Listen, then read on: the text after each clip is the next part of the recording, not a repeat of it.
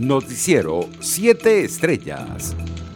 Nueva Zelanda expresó su apoyo este miércoles a la búsqueda de una solución pacífica y democrática a la actual crisis en Venezuela y denunció la falta de condiciones mínimas para los observadores internacionales en las elecciones legislativas celebradas el domingo con victoria del chavismo. La ministra de Asuntos Exteriores neozelandesa, Nanaya Mahuta, recalcó que el apoyo de su país a una salida pacífica es una llamada al respeto de la voluntad del pueblo venezolano y para celebrar elecciones libres, justas y transparentes.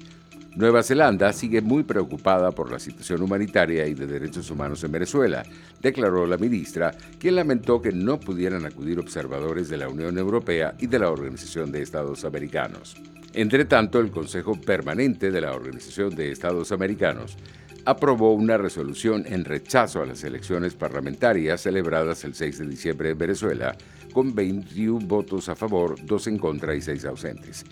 Gustavo Tarre Briceño, embajador designado por la Asamblea Nacional ante la OEA, agradeció el apoyo de los distintos países que aprobaron la resolución de este miércoles y calificó como un fraude el proceso judicial del pasado domingo en nuestro país.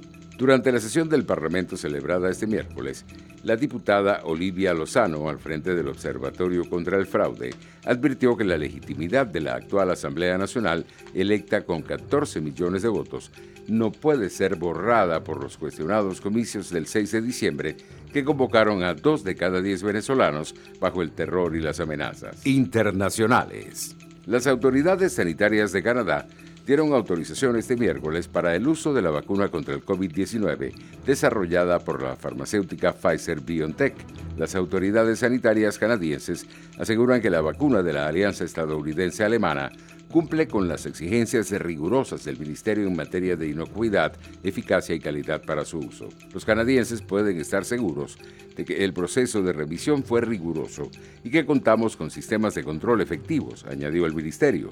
Por su parte, la Organización Panamericana de la Salud advirtió este miércoles de que en las últimas semanas la región de las Américas registra los niveles más altos de nuevos casos de COVID-19 desde el inicio de la pandemia, especialmente en Canadá y Estados Unidos, así como en Centroamérica y Brasil. Pese a que estamos viviendo con este virus desde hace meses, en las últimas semanas, nuestra región ha estado experimentando los niveles más altos de nuevos casos de COVID-19 desde el inicio de la pandemia, subrayó en una rueda de prensa la directora de la OPS, Carissa Etienne. La Agencia Europea del Medicamento también denunció este miércoles haber sido objetivo de un ciberataque y anunció la apertura inmediata de una investigación en colaboración con la policía neerlandesa, puesto que su sede se encuentra en Ámsterdam desde el año pasado, cuando entró en vigor el Brexit. En una nota breve, la agencia rechazó compartir detalles adicionales mientras la investigación esté en curso y no informó si este incidente ha afectado la revisión en marcha de las autorizaciones de comercialización condicional de las vacunas de la COVID-19 desarrollados por las farmacéuticas Pfizer BioNTech y Moderna. Economía. Portugal inyectará 1.600 millones de euros a la aerolínea TAP el plan de rescate que será presentado a la Comisión Europea este jueves y contempla unos 3.000 despidos, según los medios del país. Los precios internacionales del petróleo retrocedían levemente en horas de la tarde. El WTI de referencia en Estados Unidos se cotizaba en 45 dólares con 51 centavos el barril, mientras el Brent de referencia en Europa se ubicaba en 48 dólares con 83 centavos. Deportes. El pivot dominicano Al Harford llegó al Oklahoma City Thunder traspasado desde Filadelfia. Los Sixers le dieron un contrato de cuatro años por 109 millones de dólares para que hiciera dupla con Joel Embiid, pero esto no se logró y decidieron salir del caribeño para tener más capacidad salarial.